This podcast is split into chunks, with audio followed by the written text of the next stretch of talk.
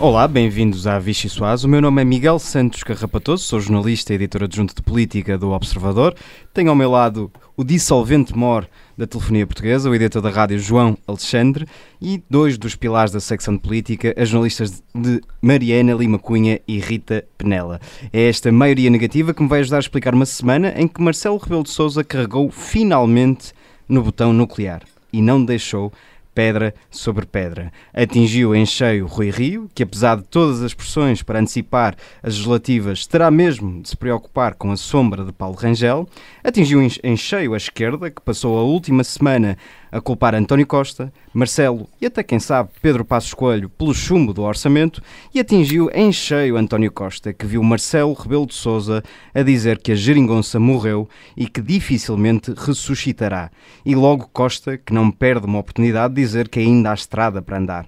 É possível que sim, mas Costa arrisca-se a ficar na berma e dar lugar a outro. Marcelo, curiosamente, só não atingiu Rebelo de Sousa.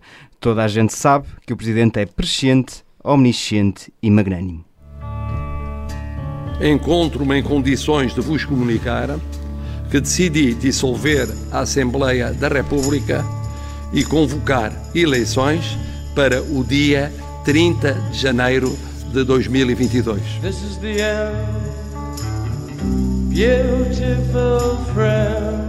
Confio em vós, no vosso patriotismo no vosso espírito democrático, na vossa experiência, no vosso bom senso. Portugueses, ouvi os partidos políticos e o Conselho de Estado. A ideia que está a pôr à frente dos interesses nacionais conveniências de candidaturas à liderança dos partidos da direita. Foi, da parte do Governo, o Sr. Primeiro-Ministro quem não pretendeu ter, no processo de discussão do Orçamento de Estado, um orçamento capaz de responder ao país. Não era a data que preferíamos e a data que tínhamos indicado, como aliás a generalidade dos partidos. Compreendemos, porém, os argumentos que o Sr. Presidente da República aqui apresentou. Respeitamos a decisão do Sr. Presidente da República na sua plenitude. Começar debates na altura do Natal e do Ano Novo não seria certamente um bom serviço prestado. Francisco Rodrigues Rodrigues Santos é o líder do CDS. Formalmente o mandato mantém-se até 26 de janeiro, mas mantém-se obviamente aí sim em qualquer partido até ser substituído. Hey! Pois, exatamente, é isso que eu estou a dizer. Então em que é que ficamos? Afinal, quer, as diretas mais tarde ou mais Ai, cedo? Agora, agora, agora, estamos, fiquei, agora estamos Agora fiquei atrapalhado porque pensei que tinha sido claro e não foi claro. Give me one verse, I'll clarify all confusion. And I put my mask on. Nós aqui também nos atrapalhamos, de vez em quando, e nem sempre nos conseguimos explicar bem. Mas não é por isso que deixamos de tentar. Venha daí a refeição mais deliciosa da política portuguesa. João Alexandre, começo por ti com uma sopa que escolhi uh, para tu comentares, a sopa de cianeto. E para falar de Marcelo Rebelo de Sousa e da sua declaração ao país, sentiste muito veneno naquelas palavras de, do Presidente da República? Uh, Posso dizer que senti uh, numa passagem, não consigo agora dizer, e preciso verbos, mas foi quando Marcelo Rebelo de Sousa, no fundo, explicou que a decisão dele era uma decisão que, além de ponderada, na ótica dele fundamentada, era uma decisão que tinha muito que ver com aquilo que tinha sido as dificuldades de, de entendimento da esquerda, que Marcelo Rebelo de Sousa, atirando já para o futuro, diz que são um, desentendimentos de fundo uh, que não são de circunstância, que são uh, inultrapassáveis. A ver, vamos depois das eleições se são mesmo ou não, mas Marcelo Rebelo de Sousa pelo menos já deixou claro na, na, comunicação que fez ao país que em caso de um cenário em que o Partido Socialista venha a vencer as eleições, mas com um, uma maioria relativa, que não, que não uma maioria absoluta e com a necessidade de fazer entendimentos, que Marcelo Rebelo de Sousa a verificar se esse cenário vai exigir acordos escritos, à semelhança do que vimos em 2015-16, portanto, o Presidente da República, creio que uh, de alguma forma explicou, pelo menos ao país, que ele já acompanhava este dossiê de, daquilo que era um, a falta de entendimento uh, entre o Bloco de Esquerda, o PCP e o, e o Partido Socialista, nessas relações que são sempre bilaterais, não é? E que não, que não há reuniões conjuntas porque o PCP e o Bloco não, não se reúnem, não, não comunicam também, e há sempre ali essas relações uh, bilaterais do, do, PS com o Bloco e do PS com, com o Partido Comunista, mas, mas creio que, que Marcelo Rebelo de Sousa conseguiu com a comunicação que fez uh, não dar uh, argumentos a quem queria um, defender que o Presidente da República estava uh, a ir na onda daquilo que eram os conflitos internos dos partidos, creio que conseguiu justificar porque é que dissolveu o Parlamento, porque é que decide convocar eleições antecipadas e não avançar para um cenário de permitir ao, ao, Partido Socialista e ao Governo que apresentassem um, um, novo orçamento do Estado, que era algo que o Partido Comunista vinha já a dizer também depois de, desse chumbo do, do orçamento na generalidade. Portanto, eu acho que Marcelo Rebelo de Sousa conseguiu, ao contrário da declaração que ouvimos de, de Rui Rio, acho que conseguiu um, uhum. clarificar um pouco as coisas. Não sei se consegue tornar eh, mais tranquilo o, o, debate, até porque estamos agora a falar de um momento muito conturbado no, no CDS, um momento muito conturbado no PSD. Uh, eh, António Costa, que parece desaparecido em, em, em, combate, mas acho que conseguiu de alguma forma clarificar alguma coisa com a comunicação que fez ao país e isso já não é mau. Tu usas a expressão clarificar, eu vou usar outra expressão para chamar a Rita Penela para a nossa conversa. Achas que Marcelo Rebelo de Sousa branqueou o seu papel em todo este processo? Porque a determinada altura parecia que não tinha tido nada a ver com isto, que, que fez tudo Mas ao teve. seu alcance para evitar esta crise, quando nós, nas últimas semanas, temos discutido precisamente o contrário. Se Marcelo Rebelo de Sousa, ao discutir um cenário de eleições antecipadas muito antes do tempo, não terá também ele precipitado o, o chumbo do orçamento. Eu acho que, que, o Presidente da República já pode lançar uns módulos de como apagar as últimas semanas, porque à direita há quem vá precisar disso depois das eleições internas e creio que uh, um, aqui um, uma, form, uma formação, uns módulos de, de, como num discurso apagar tudo o que se fez eh, recentemente pode, pode ser útil.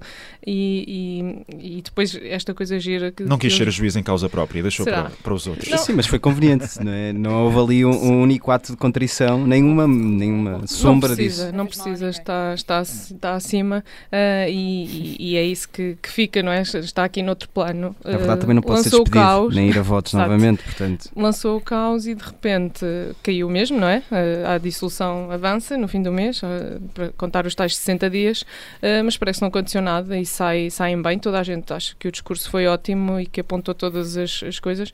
Eu, por acaso, acho que foi mais uma jogada de Marcelo, daquelas estratégias bem delineadas desde o início e, e, que este discurso também já estava pensado há muito tempo, não, não, não que surpreenda alguém aquilo que eu estou a dizer aqui, uh, mas, mas, claro que sai, sai, para, as balas saíram, estão a ver aqueles filmes que faz aquela câmara lenta e ele desvia-se das balas, é um bocado essa a imagem daquilo que, que aconteceu ontem, ao contrário de, dos, dos líderes partidários à direita, que terão mais dificuldade. Eh, eh, antes de irmos à direita, vamos falar também um bocadinho sobre a esquerda. E se Marcelo deu uma de ficção científica, na verdade, a esquerda tem aqui um, uma grande dificuldade em contar uma nova história na próxima legislatura. Mariana Lima Cunha, tenho para ti uma canja de galinha, porque atendendo ao que disse Marcelo Rebelo de Souza, eh, nós falávamos há pouco de parte do discurso do Presidente em que fala em divergências inultrapassáveis canja de galinha porque a esquerda, e aqui eh, incluindo também o PS, fica muito fraquinha depois disto, ou não?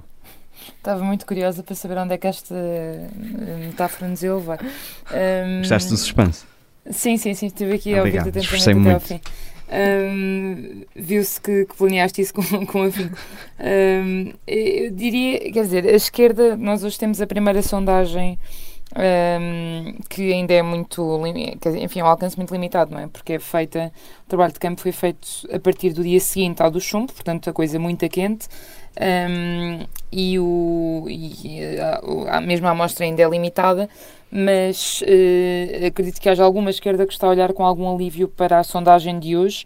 Uh, por exemplo, no Bloco de Esquerda havia alguma preocupação de que os eleitores, pelo menos aqui na fase da cabeça quente, de, depois de terem visto o chumbo do orçamento, se zangassem um, e transferissem o seu voto, neste caso muito provavelmente para o PS, um, e estes primeiros indicadores podem, uh, enfim, fazer com que a esquerda pense que ainda tem aqui uma oportunidade de se encarar bem esta campanha uh, e se agarrar bem o discurso uh, da campanha, e aí vai ser essencial rejeitar a narrativa, cada um vai tentar rejeitar a narrativa de culpa pela crise eh, que ainda possa Mas enfim, aqui dar, dar estás, a estás a antecipar-te a outras perguntas. O que eu te perguntava é se de facto uh, estas divergências inultrapassáveis de que Marcelo uhum. fala são ou não inultrapassáveis.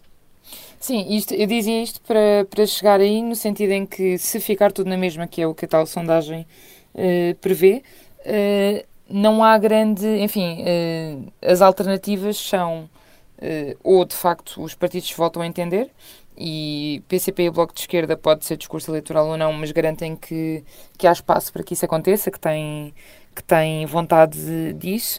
E também há outro fator em que podem apostar, que é, é a esquerda que parece que sai daqui fragilizada e, e com menos força negocial. Uh, agora, o, aquilo em que pode, com que pode tentar jogar são até fatores que têm a ver com o PS e com António Costa, que é uh, se o instinto de sobrevivência de, de, António Costa e se a vontade de, enfim, de conseguir governar e de cumprir o programa que era desta legislatura, pelo menos até ao fim, um, o vai fazer de facto flexibilizar algumas posições ou ir mais ao encontro das posições da, da esquerda do que foi até agora. Eu acho que há alguma esperança disso na, na esquerda, aliás, muito olhar, por exemplo, para o caso de Espanha, que chegou agora à reversão da lei laboral.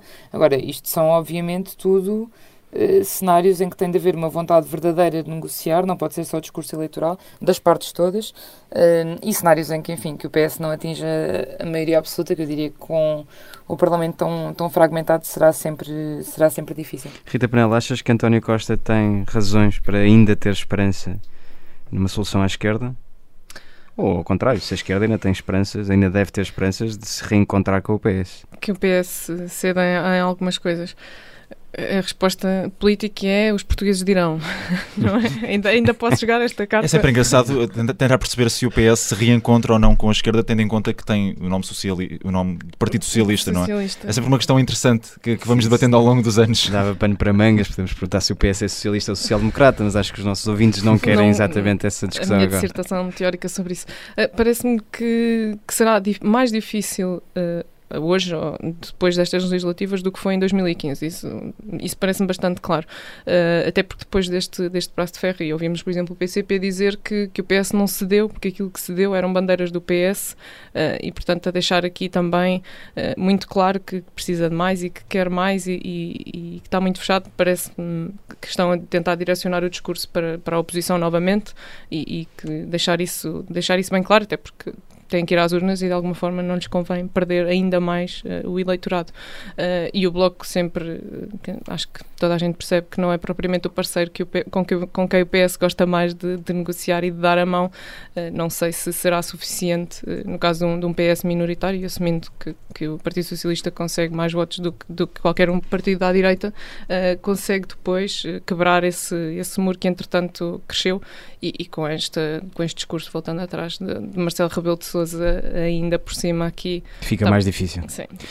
João Alexandre, tu há pouco dizias uma, uma coisa engraçada que António Costa está desaparecido em combate.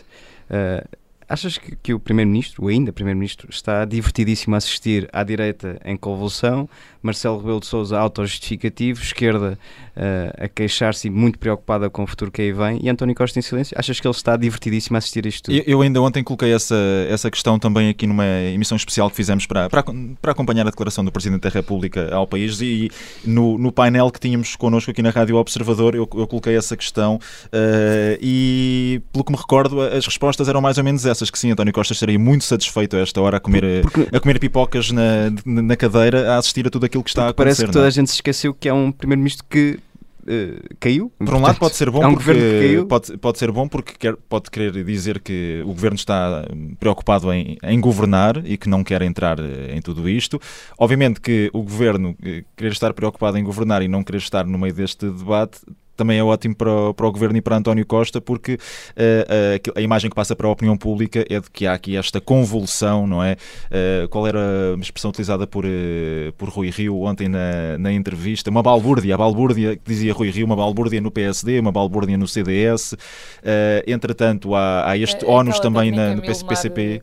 Diz Mariana? Morto. É aquela técnica milenar que se chama fazer de morto, não é? Sim, quando passa um animal feroz, eh, às vezes o melhor é uma pessoa fingir-se de, de, morta, não é? Uh, não sabemos quem é aqui o, o animal feroz, não sei se, se, o Presidente da República, não sei, vamos aqui uh, começar a, a, a, imaginar. Mas creio que é um bom momento para António Costa, porque hum, se não se está a falar neste momento do, do governo e de crise no governo e de remodelação no governo e daquilo que podem ser as dificuldades do governo logo no início do ano, a pressão por parte de, das forças sindicais também, por exemplo, para, para aumentar já no dia 1 um salário mínimo, as pensões, uh, a esquerda a dizer que não vai suportar essa ideia de, e o Partido Socialista agora deitar fora tudo aquilo que foram já alguns entendimentos que foram alcançados. Uh, os sindicatos também já foram por esse caminho a dizer que não lhes passa pela cabeça que aquilo que foi acordado à esquerda, com a esquerda parlamentar e que foi discutido na concertação social, que agora tudo caia por terra. Mas, mas é que, desculpem, portanto, mas, uh, mas é que... só, só, para terminar, portanto, acho que António Costa sim está feliz da vida, o PS está feliz da vida nesta altura, pelo menos durante mais algumas semanas. Não, eu ia te interromper porque até os sindicatos estão a ajudar, não é? Porque entretanto as greves foram todas descanceladas. é tá, verdade. Está tudo espetacular. Porque não há, não há com quem portanto, protestar, não é? Pois, de repente. É, e muito, alguns, protestos, alguns protestos tinham que ver com, uh, com audições no Parlamento de Ministros que, que iriam também mais falar sobre o orçamento do Estado perante os deputados, etc. Uh, como não há governo a apresentar orçamento, como não há governo a explicar o orçamento e a debater o orçamento com deputados, entretanto foram também desconvocados esses, esses protestos. Portanto, creio que é um bom momento, ainda que, que circunstancial também de António Costa, porque Rui Rio já deixou esse aviso. O PS parte com algumas semanas de vantagem, mas o PSD vai estar mobilizado. É isso. Balbúrdia, disseste tu, João Alexandre, citando Rui Rio. Mariana, uma última sopa para ti e para servirmos muito rapidamente, uma sopa de batata.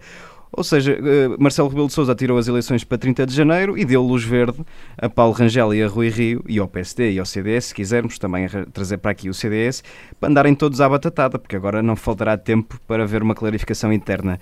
Achas que o que é que vai resultar? E vamos deixar o CDS para outras núpcias, porque já teremos tempo no futuro de falar sobre isto, mas no caso concreto do PSD, achas que vai resultar em que esta clarificação interna do partido?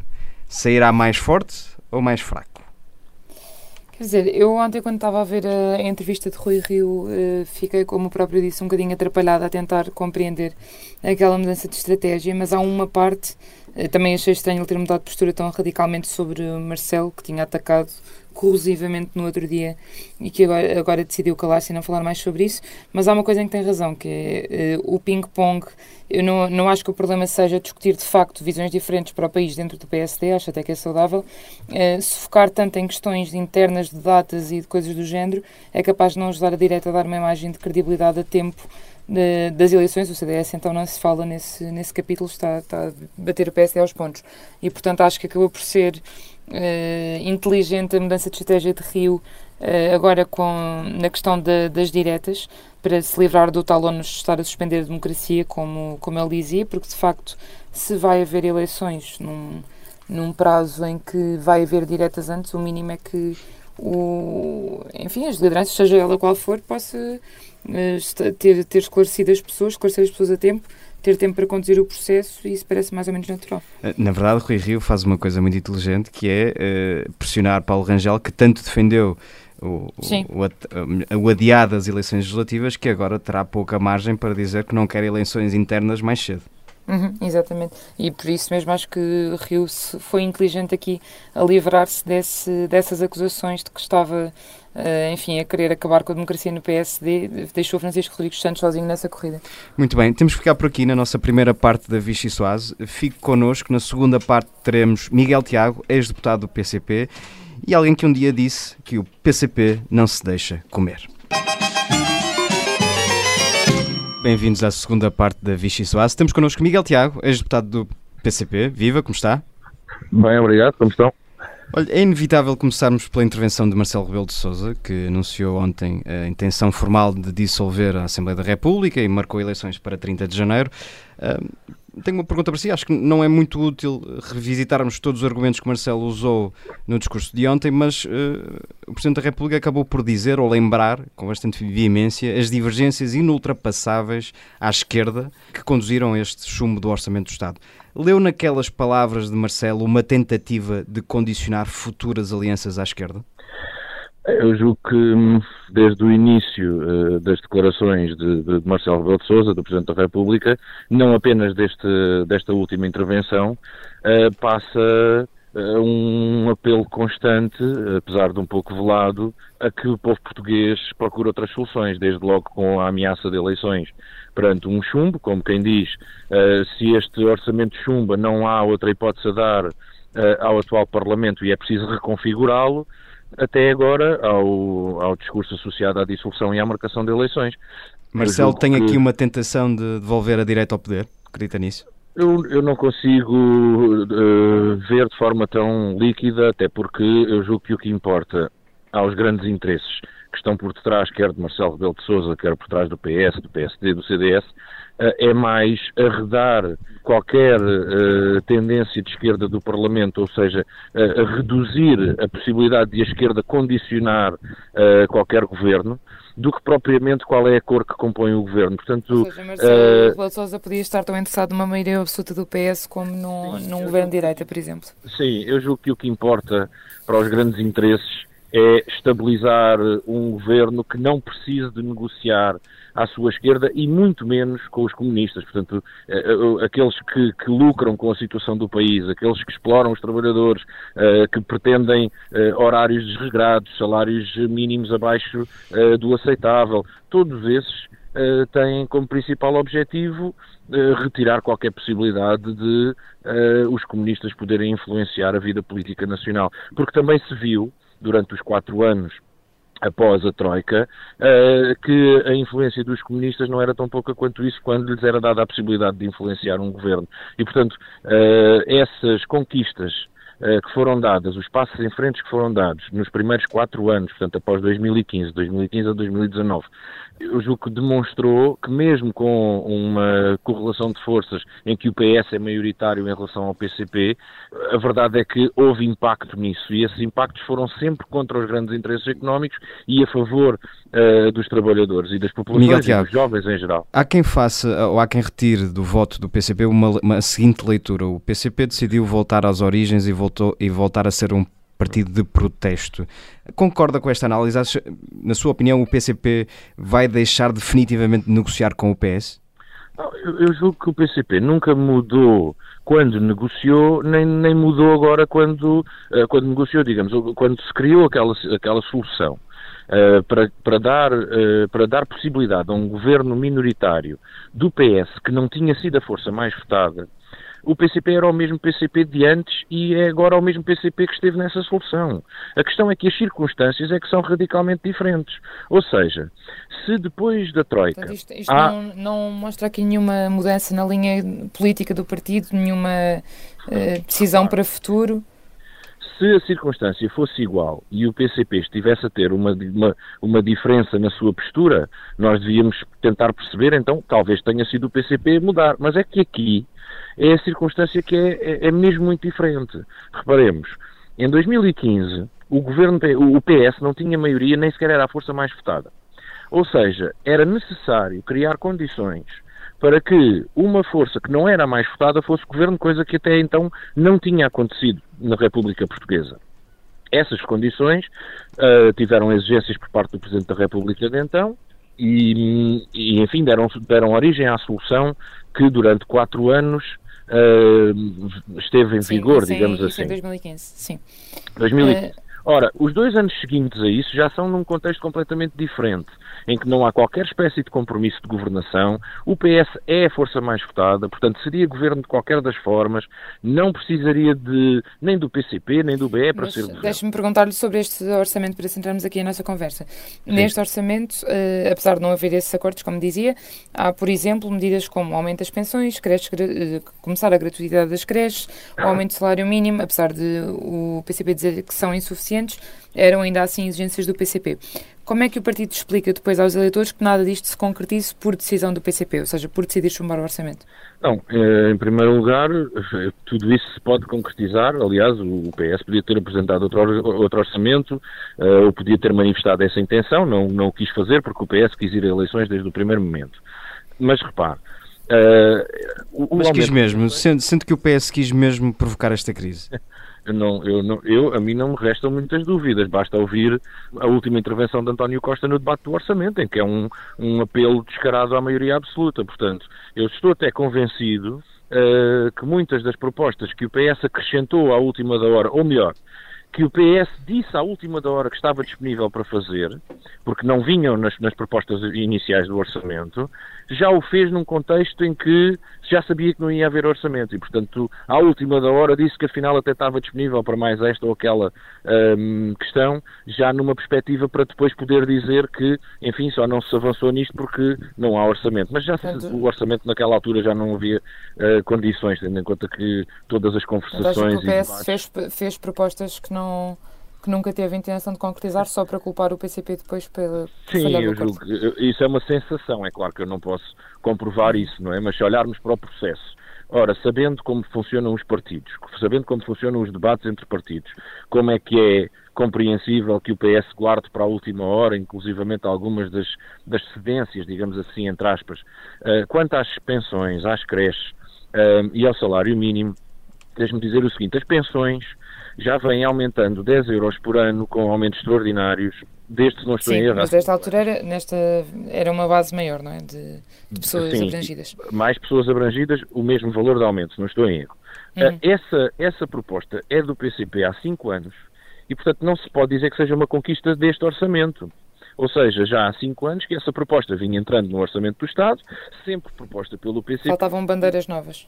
E se os, os reformados hoje um, um, grande, um vasto grupo de reformados hoje tem mais 50 euros de, de, de pensão, deve-se ao PCP. Agora, não se pode, cada vez que uh, se prolonga essa medida no orçamento, dizer que isso é uma cedência ao PCP. Enfim, é, é, é, fruto da persistência do PCP, mas não era uma, uma nova introdução, não é um novo alcance, não é, não é uma mas, nova eh, medida. Vamos, é? vamos olhar aqui para, para o cenário daqui a, daqui a uns meses. Okay. Uh, se daqui a uns meses tivermos em Portugal um, um governo PS minoritário, o PCP vai ou não assumir a responsabilidade de salvar a maioria da esquerda. Ou aí, eh, enfim, eh, tem dito, aliás, ainda, ainda ontem o PCP dizia que a única porta que abre à direita é a da rua.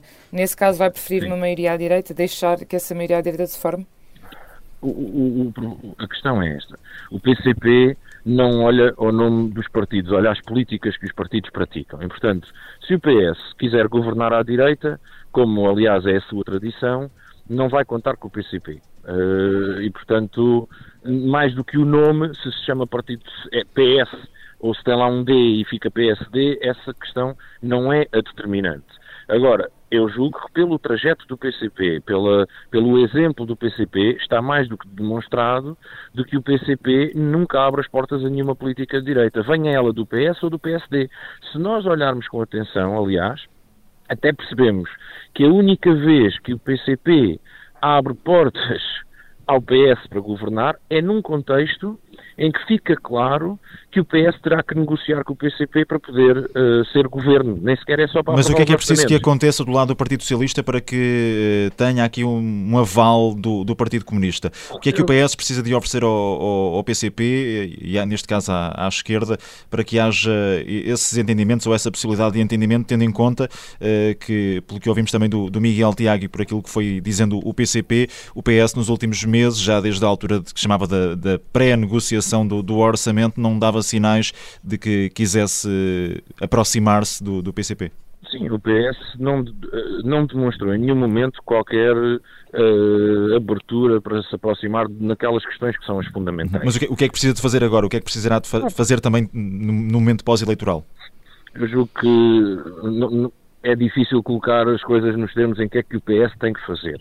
O PS, se vier a constituir-se como uma força em maioria relativa, terá que olhar para o Parlamento e perceber que, estando em maioria relativa, não está em maioria absoluta, coisa que agora não percebeu, portanto, quis comportar-se como se estivesse numa maioria absoluta, para provocar, de facto, eleições para ver se consegue essa maioria absoluta, ou para pelo menos conseguir livrar-se uh, dos entendimentos à esquerda, mas não se coloca tanto no que é que o PS tem ou não tem que aceitar, coloca-se em avaliar... Ou o que é que tem de oferecer, não de, de aceitar, neste caso? Mesmo, o que é que terá de oferecer também? Termos, mesmo esses termos são difíceis de, de responder da minha parte, porque a situação nacional hoje exigia respostas e permitia, não só exigia como permitia, por força da, da folga do déficit orçamental decretada por causa da pandemia, por força do crescimento económico, uh, por força até dos fundos europeus de combate do plano de resiliência. Portanto, uh, um conjunto de elementos permitiam dar resposta a exigências que se colocam, que podem ser diferentes para o ano, uh, ou que podem ser diferentes no próximo orçamento. Portanto, é difícil colocar questões que sejam, digamos, linhas absolutamente vermelhas e negociáveis, até porque acho que nunca é com essa perspectiva que o PCP parte para debater. Mas entrando num orçamento do Estado, a preocupação do PCP vai ser sempre este orçamento responde às necessidades uh, prementes ou não responde às necessidades prementes. É claro Uhum. E, ter, e terá, já, terá, de haver já aqui numa, numa futura negociação e olhando já para esse, para esse calendário depois de, das eleições, uh, uh, haverá aqui uma, uma negociação entre o PS e o PCP, obviamente estamos aqui a falar em cenários hipotéticos, mas que possa já partir de um patamar superior, ou seja, com o trabalho já feito para o, anterior orçamento, apesar de não ter havido esse entendimento de fundo uh, e esse entendimento que levasse depois à, à, viabilização do orçamento, mas há aqui matérias que já estão trabalhadas e que, que já estão, de certa forma, fechadas e, e pode-se passar neste momento para outras matérias nas quais ainda não havia entendimento, tendo em conta uh, essa base que já foi construída? Ou trata-se de fazer tudo novo? Eu julgo que pode, pode estar a haver alguma confusão entre a forma como estes dois últimos orçamentos foram feitos uh, e os anteriores.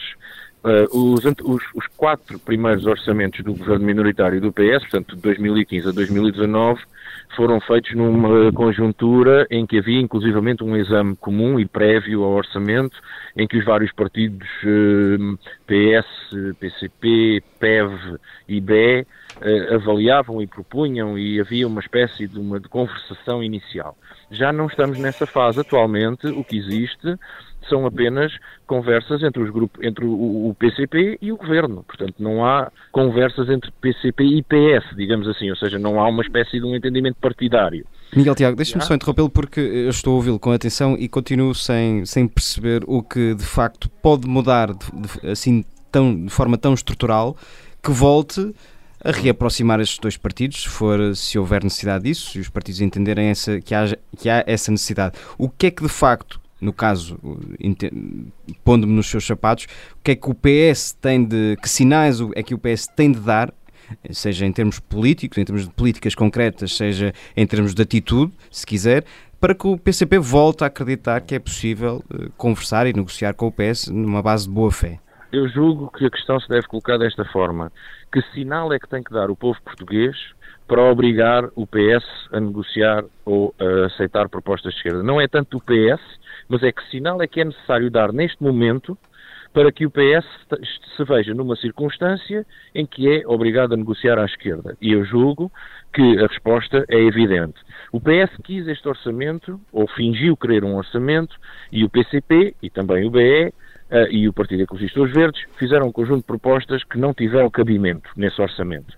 Cabe-nos agora, enquanto povo, dizer assim: ok, eu quero o orçamento que foi chumbado, tal e qual como o PS o propõe, e então voto PS, ou eu quero aquelas propostas, o aumento do salário mínimo, a revogação da, da caducidade da contratação coletiva, uh, o combate à precariedade, estabilidade na habitação, uh, enfim, as creches gratuitas, um conjunto de propostas que vieram de vários partidos, não só do PCP querendo essas propostas, cabe às pessoas reforçarem essas propostas no Parlamento. E na nova maioria que vier a ser constituída, essas propostas vêm, vão estar reforçadas, independentemente de quem esteja no poder. E, e admitindo que, que o resultado dessas eleições eh, é uma configuração semelhante à de 2015, uh, eh, mas não, não, se, não se passa aqui para a solução da geringonça, portanto, um papel firmado. Isso não seria uma traição ao eleitorado que gostou desta experiência e que queria ver o PCP influenciar ativamente as políticas do governo? Bem, uh, uh, no caso de haver uma, uma, uma maioria, ou melhor, uma, uma maioria da direita, é isso que me está a perguntar? Não, uma maioria de esquerda, semelhante àquela que aconteceu em 2015, mas os partidos não conseguirem chegar a acordo uh, ah, okay. como, como isso, chegaram em 2015 e em 2019. E, e, o part, e o partido mais votado seria? PS. Bem, nesse caso não há necessidade de, de, de reconstituir uh, nenhuma posição comum, nem nenhuma aquilo que Voltam, chama Voltamos àquilo que tivemos em 2019 e um orçamento voltamos, difícil de aprovar e voltamos uh, a assistir a uma dissolução. Ao que temos em 2019, mas também remeto para a minha última resposta. Se voltarmos a, a um resultado ou a uma situação como esta em que estamos agora, só depende se o PS sair reforçado nas próximas eleições, estamos a, a lição a tirar é o orçamento do PS é aquele que, que, que, que o povo quer. Se o, o PCP sair uh, reforçado, a lição a tirar é há um reforço daquelas propostas do PCP. Sendo que nesta discussão do Orçamento do Estado, no, eh, e está, está a falar-me no aval dos portugueses, já aquilo que foi o orçamento apresentado, mas não, não, foi, não se ficou só esta discussão das últimas semanas ou meses pelo orçamento estrito senso, não é? Eh, o PCP, por exemplo, colocou a questão das leis laborais uh, a meio do jogo, uh, uh, já, já tinha dito que misturar as negociações não seria um digno nem responsável. Não, não, não foi aqui uma incoerência do, do PCP? Não, o que o PCP sempre disse foi que a avaliação para o orçamento conta essencialmente os aspectos contidos no documento, mas que a avaliação da política global pondera todos os elementos à volta, incluindo os sinais que são dados num conjunto de áreas, nomeadamente a política laboral, que é digamos que central é? na vida dos portugueses. Portanto, os nossos direitos no trabalho também definem os nossos direitos à família e ao tempo livre. Uh, e, portanto, entendemos que essa questão é absolutamente fundamental. Então, deixe-me perguntar-lhe de forma concreta, para, para, mais uma vez sermos muito concretos na, na nossa conversa. Sim. Qualquer acordo à esquerda, em, que envolva naturalmente o PCP, tem de uh, revisitar as leis laborais que foram alteradas no tempo da Troika, é isso? Eu julgo que não estamos sequer a ponderar que haja acordos à esquerda. Sim, a expressão Sim, minha. Use, use... Haver confluências. Exato, é? se quiser. Para haver confluências, elas podem ser pontuais e, portanto, numa, numa, num projeto de lei específico e haver um voto em comum do PCP com o PS e, do, e, por exemplo, do BE, o que é raro, porque o PS até gosta mais de votar com, com, com o PSD e com o CDS e com a Iniciativa Liberal do que, do que propriamente com a esquerda, mas é claro que pode haver confluências pontuais que não tenham a ver com um programa de fundo. Agora, em orçamentos do Estado, uh, em uh, grandes programas políticos, é claro que terá de haver uh, respostas a questões mais largas, porque, vamos ver, os primeiros quatro anos, a questão fundamental era impedir que a Troika estrangeira continuasse a despedaçar o nosso país e que continuasse através do PSD e do CDS. Esta era a principal questão. E avaliou-se a situação política e era possível criar uma resposta parlamentar. Ora, já não estamos nessa circunstância. Eu, eu, julgo até que o PCP, quando houve a assinatura da posição comum, até utilizou a palavra uh, irrepetível. Portanto, esta, esta solução uh, é única e irrepetível, parece-me. Não, não consigo reconstituir exatamente a, a, a, declaração, mas o que era isto. Porquê? Porque, de facto, a, aquela circunstância era para dar resposta a uma situação muito clara. Se nós olharmos agora Agora colocam-se outras questões, que é a de dar avanço. O PCP tem um programa que é diferente do do PS. Ora, se o PCP se reduzir ou se, se, se colocar na posição de colocar uh, o PS no poder acima de, de, de, tudo, em vez de ser o PSD e o CDS, ou seja, se o nosso objetivo passar a ser esse, só para não ter a direita, então há um conjunto de propostas do PCP que começam a ser sacrificados só para ter o PS no poder. Isso também é. não é justo. Nem é isso que os eleitores do PCP querem. Temos de avançar aqui, Miguel Tiago, lhe só perguntar se, uh, por um lado, se o resultado do João Ferreira em Lisboa traz uh, um ânimo ao partido e a pergunta clássica, se considera que ele seria um bom sucessor uh, de Jerónimo de Sousa quando for o timing, que não sei, quando é que considera que, que deve ser. Se, se o que não percebi a última parte da, da pergunta, desculpe. Uh, Dizia-lhe que não sabemos qual é o timing da sucessão no, na liderança do ah, PCP, sim. não sei se tem uma opinião sobre isso também. Uh, bem, se os resultados são encorajadores, eu julgo que são. Os resultados da CDU em Lisboa uh, demonstram que, que é possível, uh, mesmo num contexto muito difícil, fazer um trabalho que convoca os eleitores a, a reforçar uma força política que à esquerda é a única que cresce. Quanto às outras questões, enfim, eu, julgo que o, o trabalho e a, e, a, e a, capacidade e a intervenção do João Ferreira falam por si, mas eu não vou expressar opiniões nem sobre o João nem sobre qualquer outro camarada uh, fora dos meus organismos, porque isso é como nós uh, uh, funcionamos. É claro que eu acho que há muitos quadros com condições para ser secretário-geral do PCP, felizmente. E, e, e, acho que a forma como o João intervém na vida política fala por si. Eu julgo que dizer, não é por nada que tantas pessoas falam do, do, nome do João. Miguel Tiago, antes ainda de irmos ao nosso segundo segmento, eu pedi-lhe uma resposta muito breve a uma pergunta muito concreta. Eh, tenciona voltar ao, ao, Parlamento ou isso é uma porta que já se fechou?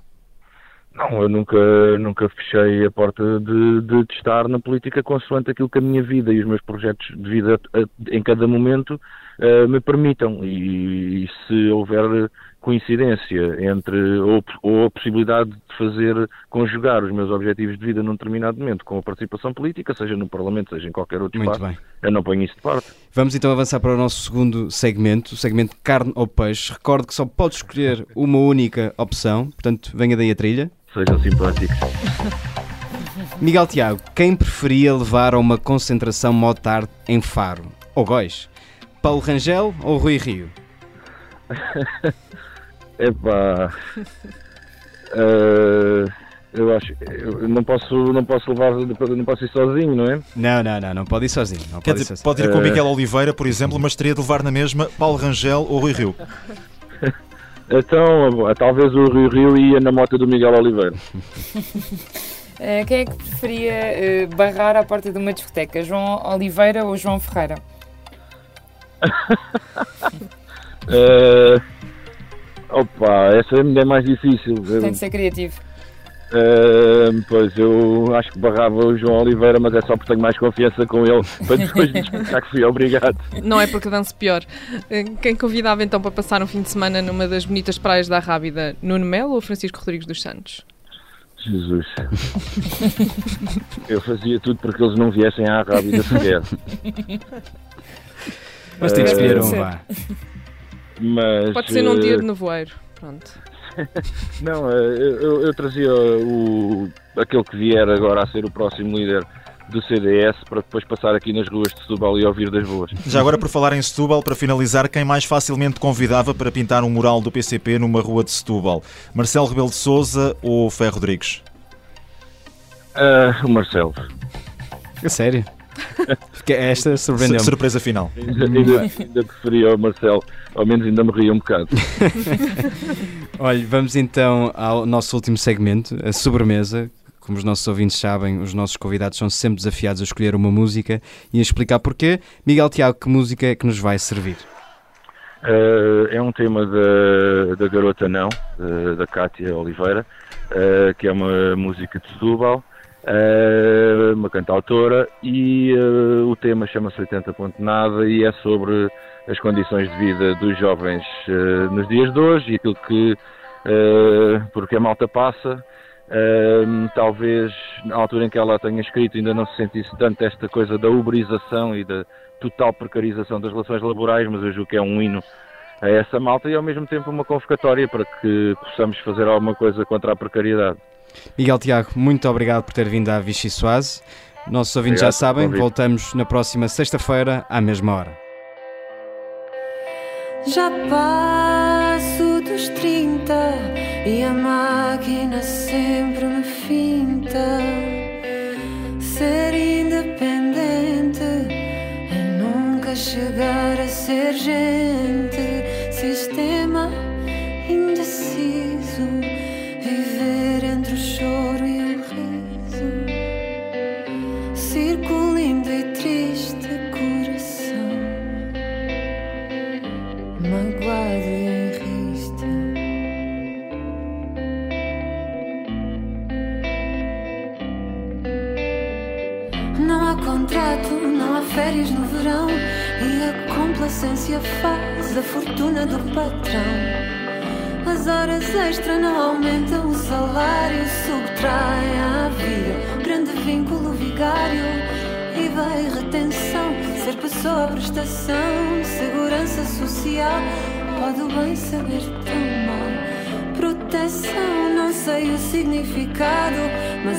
Compensação sei o que é diferenciado. E o silêncio que se faz tira-me o sono e a paz. Desde quando o temporário é sinônimo de otário? E vai retenção, ser pessoa, prestação, segurança social. Pode bem saber tão mal. Significado, mas em compensação sei que é diferenciado. O silêncio que se faz tira-me o sono e a paz. Desde quando o temporário é sinônimo de otário? Precariedade inspiras tristeza aos dias mais leves que pudesse ter. E aos meus olhos cobras de cinzento os muros com cravos que cresci a ver.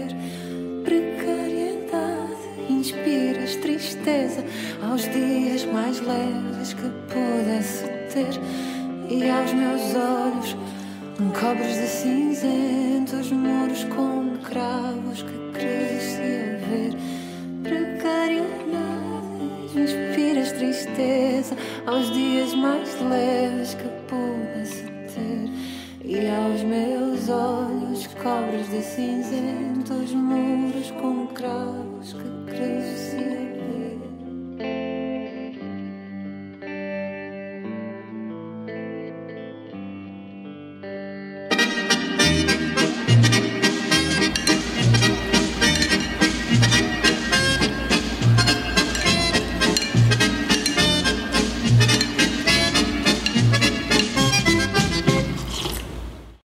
Obrigada por ter ouvido este podcast. Se gostou, pode subscrevê-lo, pode partilhá-lo e também pode ouvir a Rádio Observador online em 98.7 em Lisboa e em 98.4 no Porto.